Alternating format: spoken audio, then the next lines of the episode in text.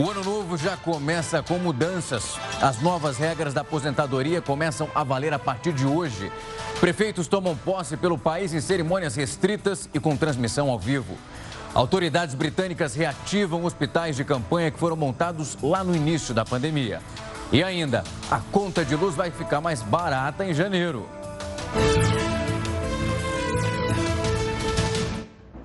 Uma excelente noite para você. Vale sempre lembrar que essa edição está ao vivo lá no nosso canal no YouTube e no Facebook da Record News.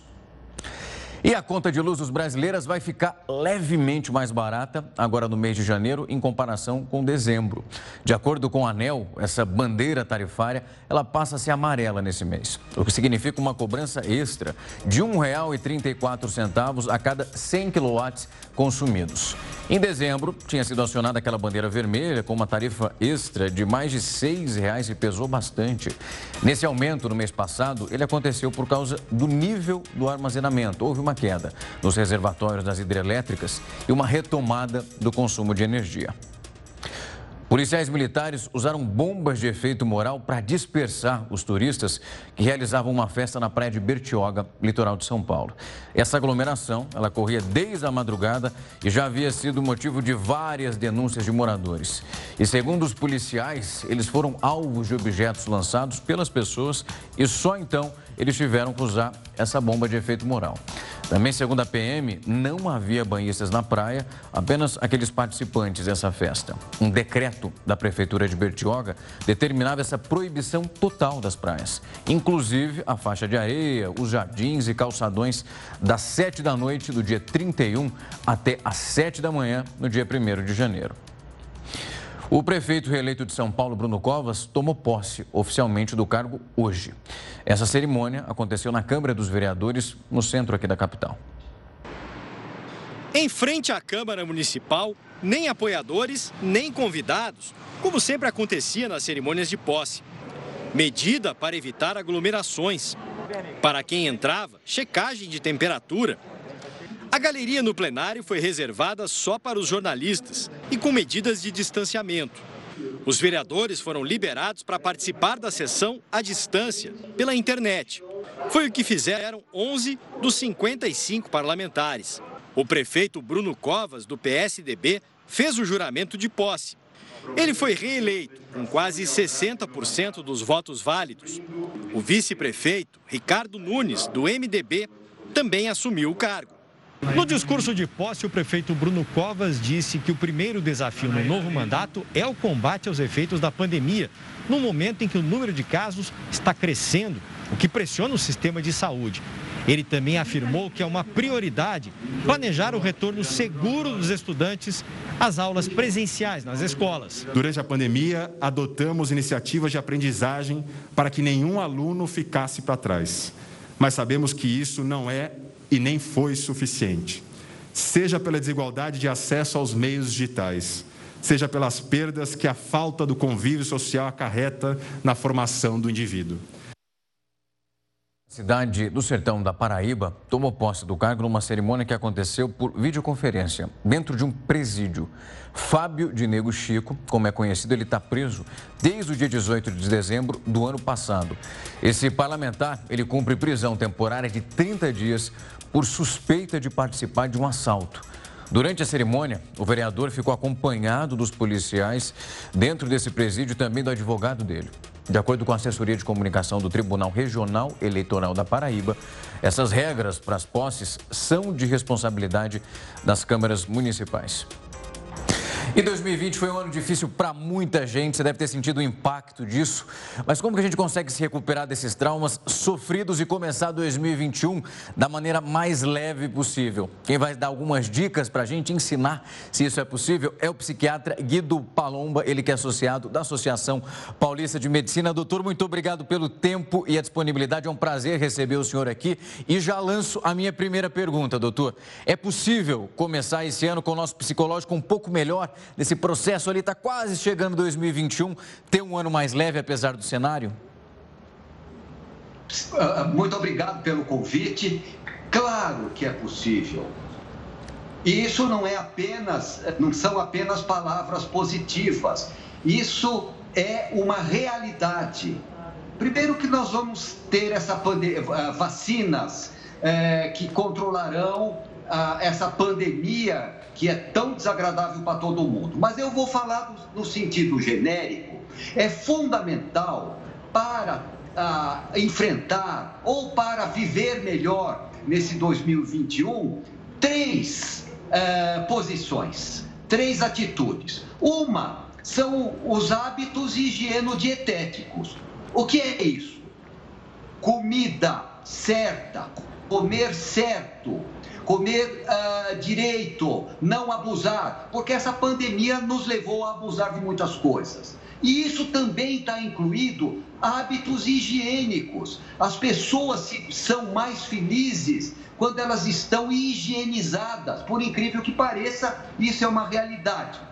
O segundo ponto importante para esse 2021, que eu diria, é façam exercícios. As pessoas ficaram confinadas e ficaram mais sedentárias. Então agora é hora de se movimentar. Mas que seja caminhar em volta do quarteirão, algo nesse sentido, mas é fundamental fazer exercícios. Isso faz muito bem para o corpo e para a mente. E a terceira, que é fundamental, é o otimismo posturas otimistas, não é aquele jogo do contente, é ser otimista. E nós podemos depois explorar um pouquinho mais o que é ser otimista. Doutor, a gente tem alguns fatores externos, como o senhor está explicando muito bem, eles afetam muito como a gente encara e consegue lidar com essa realidade. Quando a gente vive um momento tão delicado como esse, uma pandemia, onde muitos de nós nunca tínhamos passado por algo tão sofrido, perdendo tantas pessoas queridas, o nosso cérebro, a partir de um momento traumático, traumático como esse, ele pode sofrer danos que vão afetar o nosso comportamento perante a outras situações? Olha, não.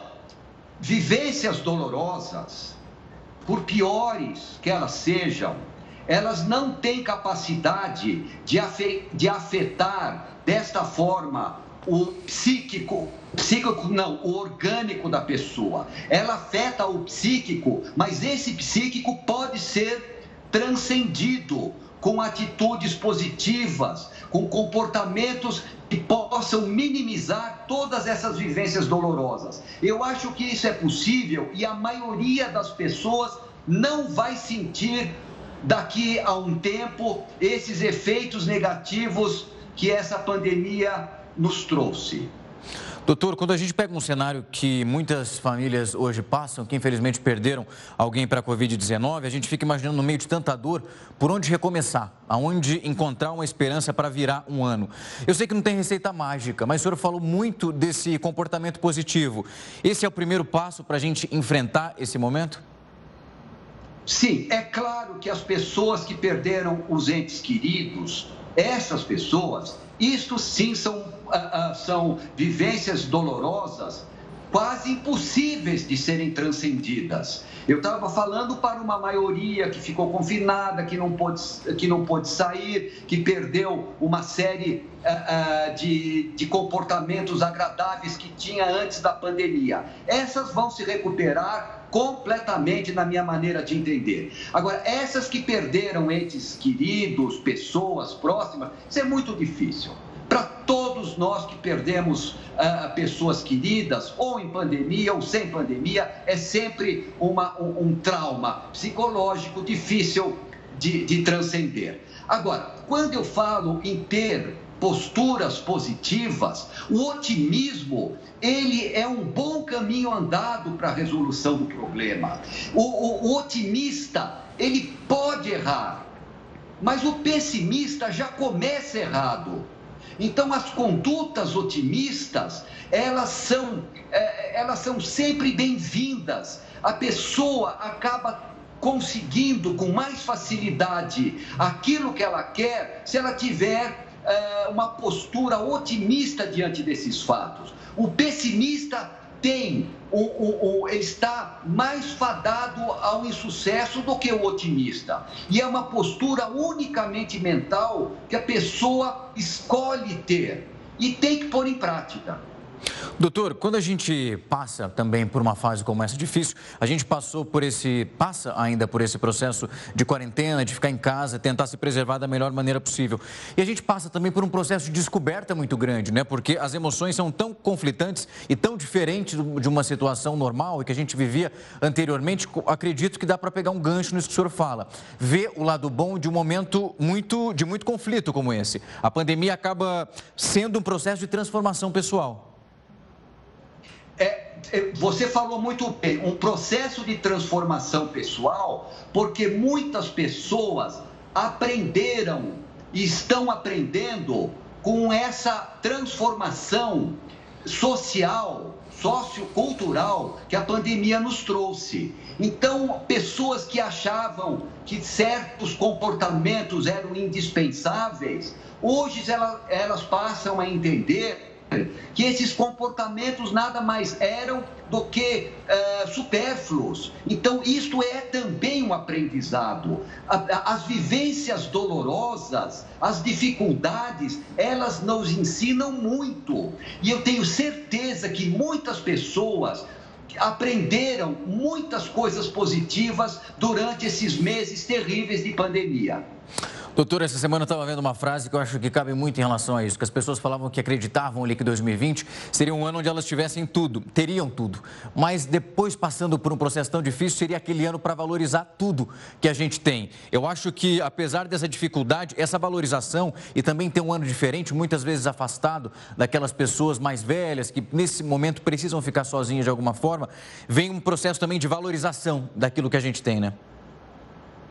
Sem dúvida, ah, você só valoriza aquilo que você tem quando você perde. Veja uma, um, exemplo muito simples. A pessoa, quando ela tem um resfriado, uma gripe ou qualquer uh, uma luxação num braço, por exemplo, ela vai ver como era importante aqueles momentos que ela não tinha nada disso.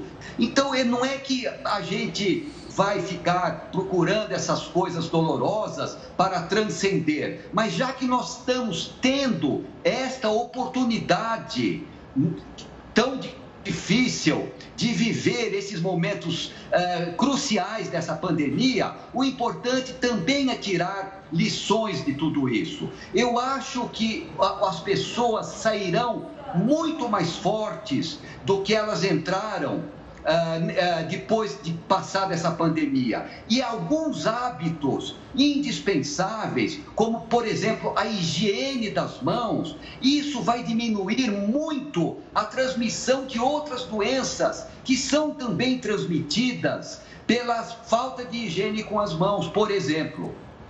Doutor, a gente vai continuar aqui, cruzando os dedos para ter um 2021 muito melhor, com um pouco mais de calma, tranquilidade e longe dessa pandemia, tomando todas as medidas, todos os cuidados que são necessários. Eu agradeço muito tempo e a disponibilidade do senhor. Foi um prazer bater esse papo aqui e conseguir ajudar quem está em casa a ter uma virada de ano um pouco mais leve. Obrigado pelo tempo e a disponibilidade. A gente fica aqui, mas primeiro eu vou para um rápido intervalo e desejando muito para ter um 2021 muito melhor. As comemorações do Réveillon foram até o amanhecer em alguns locais aqui em São Paulo. Muita gente aglomerada, sem máscara e desrespeitando as medidas de prevenção da Covid-19 e desrespeitando também quem precisava acordar cedo para iniciar esse ano trabalhando. A primeira madrugada do ano foi em claro. Quem na vizinhança conseguia dormir com um barulho desses? Eu sou da área da saúde e segunda-feira eu não consigo sair para trabalhar. Já estou num plantão bem corrido, eu estou bem cansada. Em Osasco, na Grande São Paulo, moradores acordaram ao som de bombas de efeito moral. Era a polícia que tentava dispersar a multidão.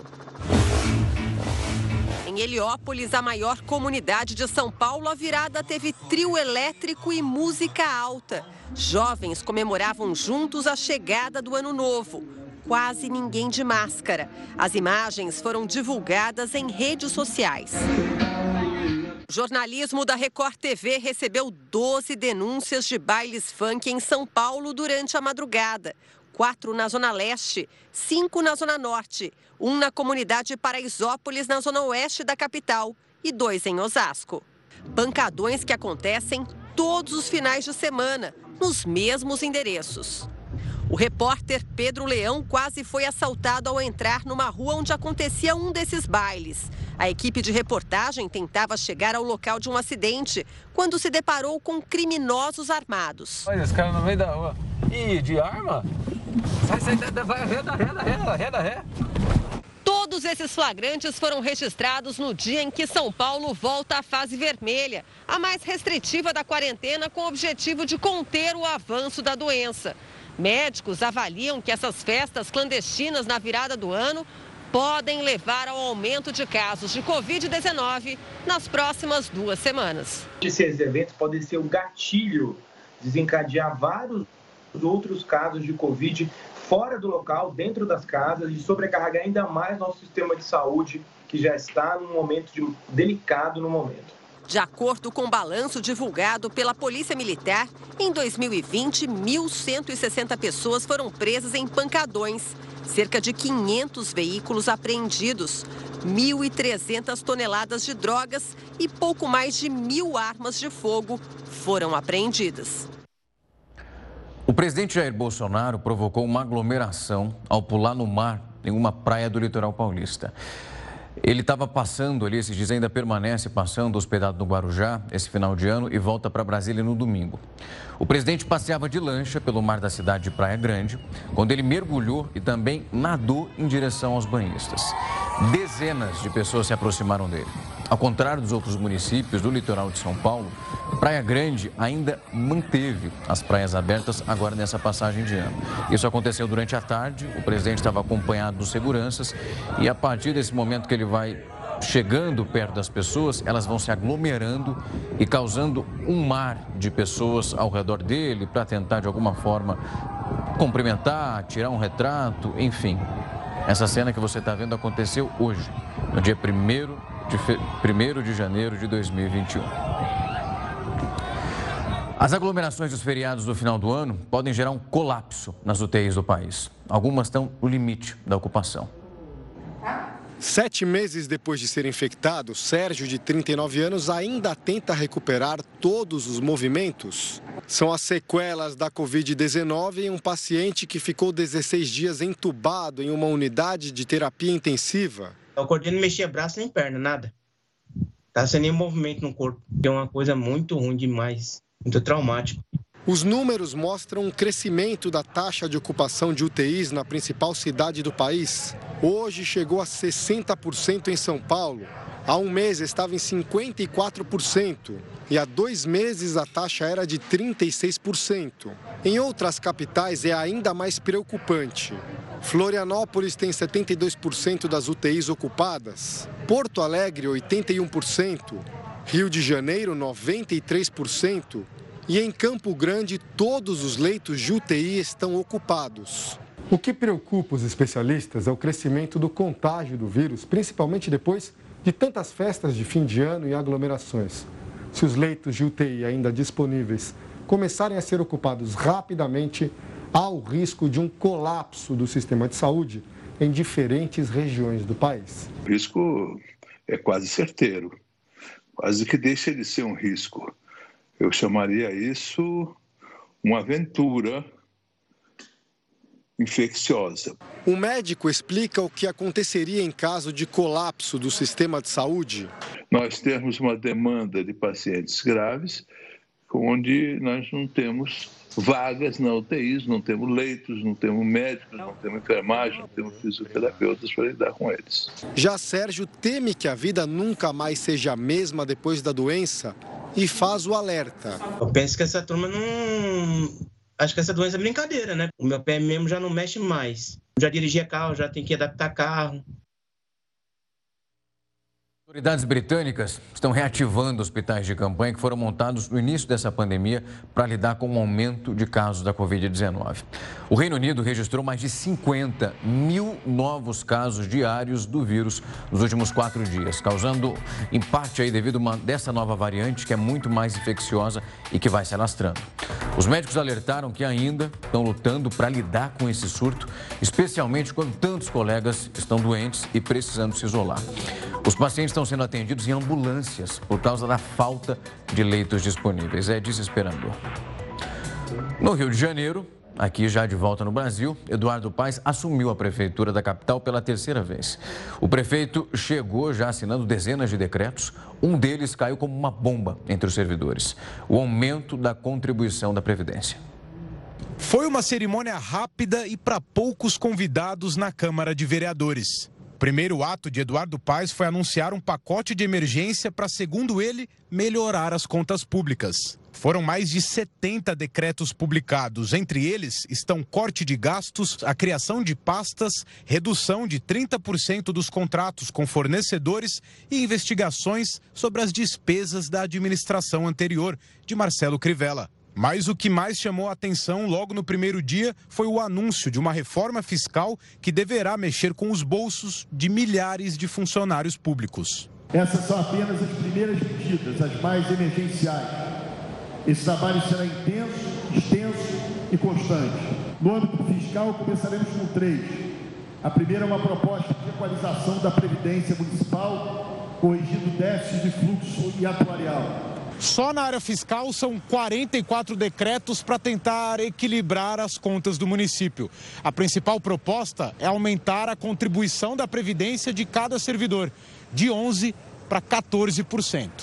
A categoria reagiu e diz que não aceita pagar essa conta um sinal muito negativo e muito preocupante para nós. Os 14% não vão resolver o problema da, da Previdência do Rio de Janeiro. Essa mensagem do governo é uma mensagem equivocada, é uma mensagem que transfere para o servidor a conta que não lhes pertence. Além do prefeito, tomaram posse 24 secretários, oito a mais do que na gestão anterior de Marcelo Crivella. O começo do ano é sinônimo de contas para pagar, todo mundo sabe disso. No próximo bloco você vai ver como se planejar para diminuir as dívidas e sair do vermelho de uma vez por todas. Não sai daí que eu vou para um rápido intervalo. Os prefeitos que tomaram posse hoje têm mais um desafio agora de 2021: levar a vacina contra a Covid-19 para todos os moradores das suas cidades. Esse atraso nos registros da vacina na Visa resultou num movimento de prefeitos que não querem depender só do governo federal para conseguir esse imunizante. Belo Horizonte, Curitiba e Rio de Janeiro já fecharam compromissos para a compra de doses da Coronavac, desenvolvida no Brasil pelo Instituto Butantan de São Paulo. Já Recife e Salvador negociam o fornecimento da vacina. Para Bruno Reis, essa é uma prioridade. É responsabilidade do governo federal o fornecimento das vacinas, mas Salvador não vai ficar esperando está fazendo, está indo mais além do que ter os freezers, ter é, as agulhas, as seringas para fazer a vacinação, nós também pretendemos adquirir as doses. A Frente Nacional dos Prefeitos, que representa as capitais e centenas de cidades com mais de 80 mil habitantes, também assinou há 20 dias um termo de cooperação com o Instituto Butantan. Uma das cláusulas do compromisso garante o repasse do imunizante para os municípios filiados, caso a aquisição pelo Ministério da Saúde não aconteça. Ainda sobre o combate à Covid-19, hoje o presidente Jair Bolsonaro vetou trechos da Lei de Diretrizes Orçamentárias que protegiam uma série de despesas. Entre os gastos que agora podem sofrer contingenciamento, ou seja, corte por parte do governo, estão as despesas vinculadas à produção e à disponibilização de vacinas e também os gastos no combate à pandemia. A Índia aprovou o uso emergencial da vacina contra a Covid-19, foi desenvolvida pela AstraZeneca e pela Universidade de Oxford. O instituto responsável por essa fabricação lá no país já armazenou mais de 50 milhões de doses. E essa vacinação deve começar já na próxima semana. A Índia é a terceira nação a aprovar o uso da vacina de Oxford, depois do Reino Unido e também da Argentina. Os indianos estão enfrentando mais de 10 milhões de casos da doença, ficando só atrás dos Estados Unidos. Unidos. O presidente Jair Bolsonaro sancionou a lei de diretrizes orçamentárias com vetos, alguns trechos aprovados pelo Congresso. O repórter Yuri Ascar tem as informações para a gente. Um dos pontos é o dispositivo que criava emendas do relator geral do orçamento. Sem ele, fica reduzido o poder de deputados e senadores para manobrar a distribuição dos recursos. A justificativa do governo para os vetos é a necessidade de cumprir a meta fiscal. O texto prevê déficit nas contas públicas de 247 bilhões de reais neste ano, com inflação de 3,2% e crescimento do PIB também de 3,2%. Além disso, Bolsonaro ainda vetou a garantia de recursos para áreas sociais, como o combate à pobreza. Obrigado, Yuri. O primeiro dia do ano em São Paulo foi marcado por uma chuva forte e também alagamentos na maior cidade do país. Essa tempestade no meio da tarde interrompeu o trânsito e provocou prejuízo. A região central de São Paulo foi tomada pela chuva. Ruas ficaram alagadas com uma água marrom Prejuízo para os donos de muitos carros. As imagens mostram uma enorme quantidade de lixo e, mesmo com o risco de contaminação e da correnteza, pessoas enfrentaram as enchentes. A Companhia de Engenharia de Tráfego precisou fechar a passagem de veículos em alguns pontos. Um deles foi o túnel que passa por debaixo do Vale do Ayangabaú horas depois da chuva e o túnel do Ayangabaú permanece inundado. Lá na outra ponta, a gente vê os trabalhadores na remoção do lixo que foi acumulado nas áreas de drenagem. O que se acredita é que o nível d'água agora ainda está acima de um metro. O Centro de Controle de Emergência chegou a colocar a cidade toda em alerta para alagamentos, o que foi encerrado no fim da tarde quando a chuva parou. O outro lá era pagar, tem IPTU, IPVA, matrícula das crianças.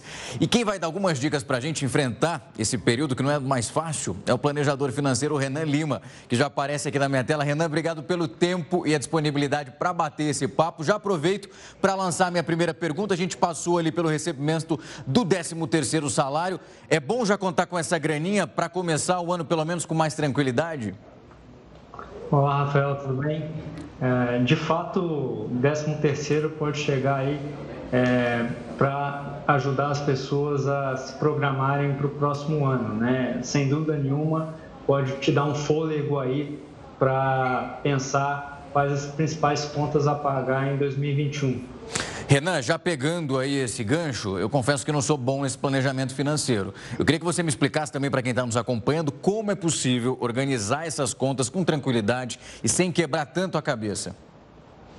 É, você pode fazer como uma ideia de um, de um roteiro de uma viagem, né? Quando você vai programar suas férias, por exemplo, você planeja para onde você vai, o que, que você vai fazer, certamente você vai usufruir né, dessa viagem é muito melhor se você não tivesse feito esse planejamento. E com dinheiro, né, com o nosso orçamento, você pode pensar da melhor, dessa forma também. Então, 2021 vem aí. É, eu costumo dizer que o orçamento é dizer para onde seu dinheiro deve ir, ao invés de perguntar para onde ele foi. Né? E a ideia é justamente é, começar a planejar onde que eu devo utilizar esse dinheiro. Se eu vou direcionar para minha moradia, se eu vou direcionar para minha educação e, obviamente, é, nesse começo de, de ano nós temos algumas despesas que são maiores, então você pode separar um recurso justamente para elas. Renan, a gente tem que fazer um balanço ali, porque a gente tem um período que recebe um dinheirinho a mais, como eu falei, o 13 terceiro salário, só que lá na outra ponta, a gente tem menos de um mês de diferença, tem essas contas que aparecem justamente nessa época do ano. A gente está acostumado a lidar ali com um orçamento meio que fechado, mas esses dois meses a gente precisa se calibrar para tentar fazer isso encaixar, né? Sim, sem dúvida. Por isso que o fato de você ter essa, essa grana adicional nesse final de ano, você pode separar ela do seu orçamento, deixa numa conta em separado, numa aplicação financeira, que você possa contar com ela aí no, nos próximos meses que virão pela frente. Então, o fato de você deixar ela na sua conta corrente pode fazer com que é, você gaste é, é, às vezes sem pensar no que vem pela frente. Então, até mesmo a ideia de separar, colocar numa, numa poupança, numa aplicação, um tesouro direto, por exemplo, que é uma boa aplicação é, para manutenção de uma reserva de emergência, pensando justamente nessa finalidade dessas contas nos próximos meses aí em diante. Renan, a gente está falando de um período difícil para lidar, né? A gente está vivendo ainda uma pandemia que traz aí alguns impactos de maneira direta. A gente acaba sentindo isso, principalmente quem teve uma diminuição no 13º salário e a renda acabou diminuindo. Quando você fala de investimento, é um bom período esse finalzinho de ano para a gente tentar encontrar alguma coisa e ter o resultado já para janeiro? Olha, pensando em, em, utilizar o recurso a curto prazo, a gente está num, num, momento no Brasil com taxas de juros muito baixas, né? A taxa Selic volta de 2%. Então, assim, é, qualquer aplicação que a gente pense um retorno maior, é, inevitavelmente o, o, ideal é você pensar a médio e longo prazo. Então, o máximo que você vai fazer nesse curto prazo para a utilização do recurso é, é deixar uma aplicação extremamente conservadora para que você não não tenha uma perda muito grande do poder de compra né, nesse pequeno período. Então, a ideia aqui é, é, é manutenção mesmo, não é nem tanto rendimento, liquidez e segurança para sua aplicação. Então, aplicações tradicionais que, o brasileiro já está acostumado, como a própria poupança, pode funcionar para esse período curto.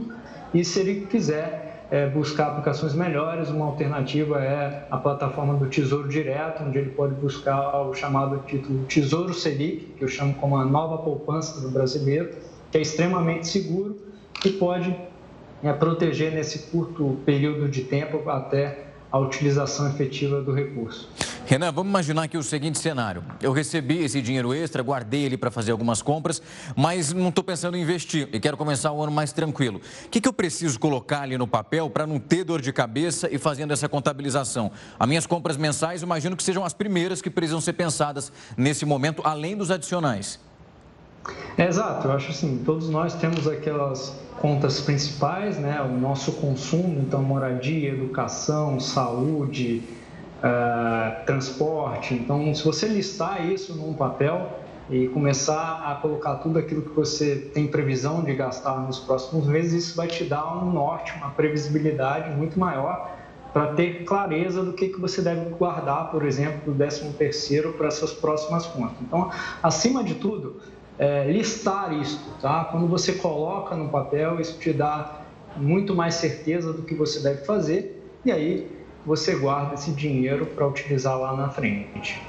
Renan, a gente quando fala do Natal, aí essa chegada de. A gente acaba comprando presente para dar para as pessoas, a gente tem um aumento de preço, por mais que nesse período os empresários estão contando bastante com essa movimentação de dinheiro. Quem está com aquela grana guardada, que não quer gastar tanto, você recomenda que espera virar o ano, porque a gente tem aquele monte de promoção logo na sequência? É, uma boa sim. Se você tem essa oportunidade, é, se você for comprar um presente para você mesmo, né, de Natal, talvez uma boa oportunidade é após o Natal, onde você vai ter é, muitos descontos, né? Às vezes a gente não consegue fazer isso é, em virtude da celebração que nós fazemos, né, com os nossos entes queridos, e, e aí não dá para não, vou te dar o um presente depois do Natal. Assim você perde um pouco o clima, né? Mas pois é. Se você pensar para você mesmo, é uma boa estratégia, com certeza. É, tem que segurar, dar uma conversada com a criançada. Quem sabe esse papo não cola aí, já consegue se livrar de alguma forma e poupa um pouquinho desse dinheiro. Renan, acho que o conselho básico que a gente pode alertar as pessoas se tem conta para pagar, use esse dinheiro que está sobrando para acertar isso aí, né? Porque começar já 2021, do ano difícil que a gente está passando, para um outro, com o pé errado, é dor de cabeça na certa, né? Sem dúvida, sem dúvida. Acho que planejamento é fundamental. Né? Se você tiver a oportunidade de parar para listar tudo aquilo que você vai precisar e, e ser inteligente no, no uso do seu recurso, certamente você vai começar 2021 com o pé direito e se você tiver a oportunidade, você também pode buscar um profissional, um planejador financeiro pessoal. É, a Planejar é a Associação Brasileira de Planejadores Financeiros, que, onde você pode encontrar profissionais que ajudam as pessoas a planejar suas finanças. Então, é, começar 2021 com o pé direito é fundamental. Renan, muito obrigado pelo tempo e a disponibilidade. A gente espera ter ajudado quem está em casa a começar o ano da melhor forma possível e sem pensar nas contas. E se pensar, pensar com responsabilidade. Obrigado pelo tempo e pela conversa aqui com a gente. A gente vai para um rápido intervalo e daqui a pouco eu estou de volta. Não sai daí, até mais. Jornal da Record News está de volta para falar que o presidente americano Donald Trump proibiu por mais três meses a emissão de alguns tipos de vistos de trabalho. Segundo Trump, a intenção agora é preservar os empregos nos Estados Unidos, com o mercado ainda bem impactado pela pandemia. A nova ordem executiva é válida até o dia 31 de março, então ficam suspensos os vistos para trabalhadores com uma alta qualificação, que é geralmente daquelas empresas de tecnologia, para os executivos transferidos do exterior, além dos pesquisadores e sem falar dos acadêmicos. O governo mudou as regras do benefício de prestação continuada, que é o BPC, que atende boa parte da população e aquela que é a mais pobre.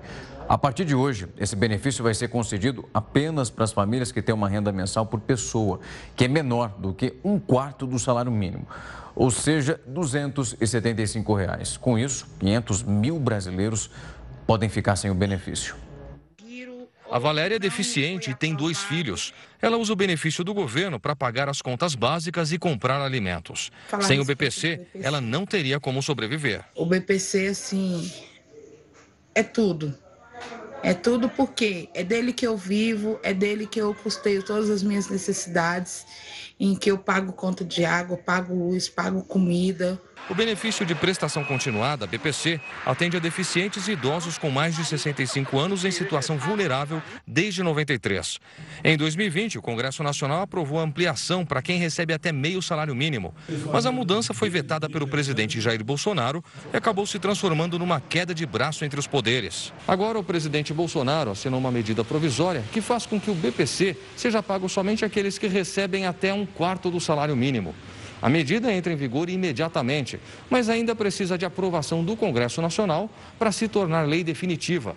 Na prática, pelo que havia sido aprovado pelo Congresso, teriam direito ao BPC pessoas com renda de 550 reais. Esse valor deve cair para 275 reais. Valéria não está entre os que vão perder o benefício, mas se for confirmada, a decisão pode tirar a renda de outros 500 mil brasileiros. Através desse dinheiro, a pessoa com deficiência arruma a cadeira de roda, compra os remédios, é, faz a manutenção em toda a sua vida.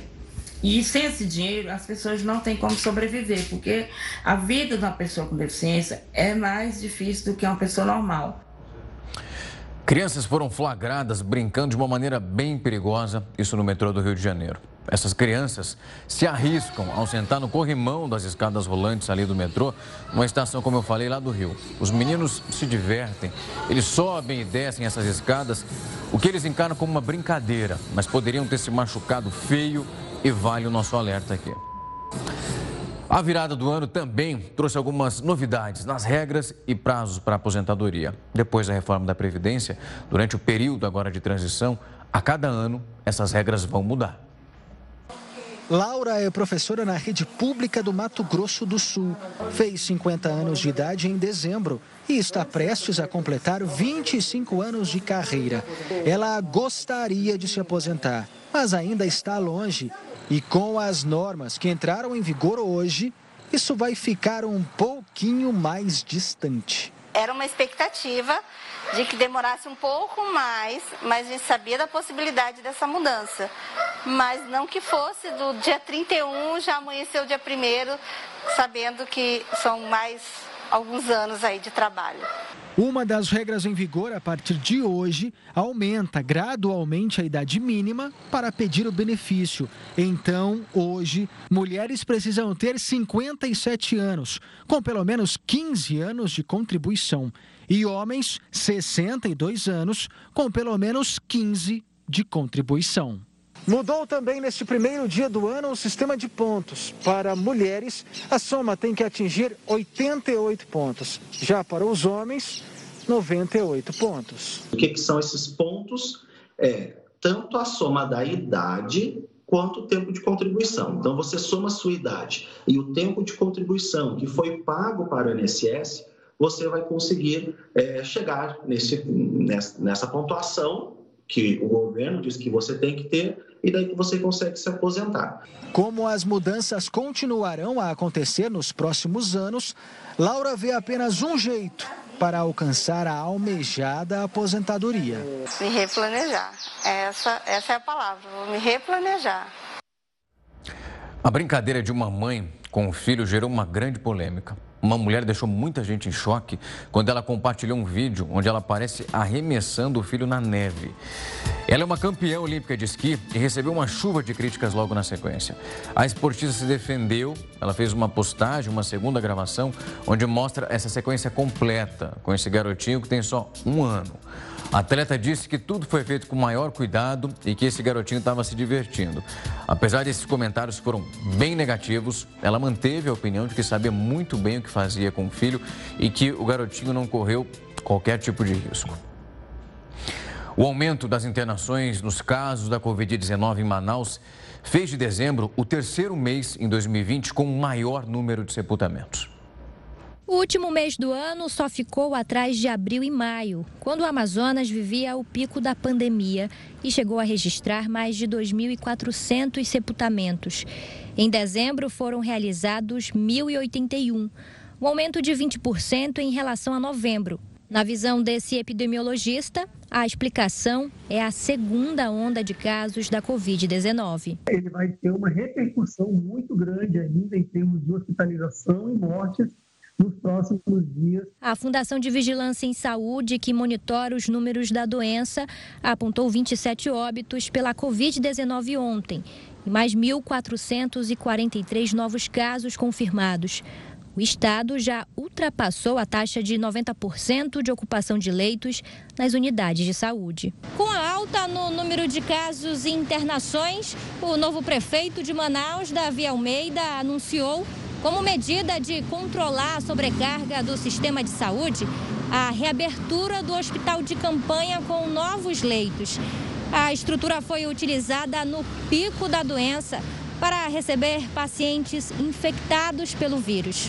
O que nós estamos buscando é o credenciamento do hospital Newton Lins, que tem 350 leitos, para que a prefeitura, que já tem uma unidade básica dentro desse hospital, possa atuar em parceria com o governo. Nesta semana, câmaras frias foram instaladas novamente nos principais hospitais de Manaus para alocar corpos. Outro recurso já utilizado entre os meses de abril e maio. Para o epidemiologista, o cenário que se repete em Manaus tem ligação direta com a reabertura do comércio e o relaxamento com as medidas de restrições. Então, é uma, foi uma medida completamente inoportuna que ela não, simplesmente não progrediu porque ela se mostrou inviável, não só do ponto de vista epidemiológico, mas do ponto de vista econômico. A França estendeu agora o toque de recolher em 15 regiões para tentar conter o avanço do coronavírus. A partir de hoje, nessas regiões do Nordeste e também Sudeste do país, fica proibido sair de casa depois das 6 da tarde. O governo não descarta fazer bloqueios que são mais severos ainda. A França já registrou mais de 65 mil mortes pela doença. Com a chegada de 2021, o Reino Unido está oficialmente fora da União Europeia. A circulação agora entre os dois países de mercadorias e de pessoas vão seguir novas regras. Na alfândega francesa, a contagem foi regressiva, você está vendo aí. O livre trânsito das mercadorias agora não é mais permitido pela primeira vez em décadas. Os caminhoneiros tiveram que apresentar os documentos para exportação dos produtos. As empresas britânicas e europeias estão temendo novas burocracias e que vão afetar o comércio, que gera aproximadamente 7 trilhões de reais todos os anos. Também com a chegada de 2021, fica a esperança de um ano onde a gente espera ter uma década melhor. Sem pandemia, sem desemprego, sem violência e outros problemas que são bem difíceis de aguentar. Após um ano de 2020 diferente de tudo que a gente viveu, 2021 nunca foi tão aguardado. A esperança de uma vida normal vem junto com a expectativa de tomar a vacina contra o coronavírus e retomar a velha rotina.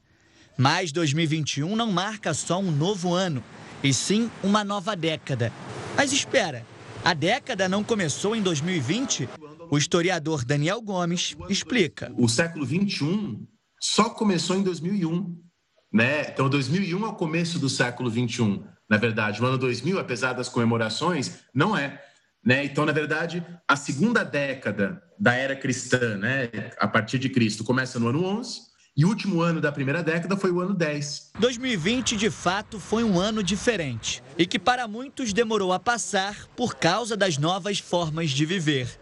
Nós precisamos também passar por situações de crise e de dificuldade para vermos um outro horizonte, para percebermos que todo aquele caminho que achávamos que estava completamente correto não é bem assim. Que foi um ano atípico, isso ninguém tem dúvida. Com a pandemia do coronavírus, todo mundo mudou a rotina e teve que se adaptar. E por causa dessa mudança, muitas pessoas sofreram com consequências não tão boas.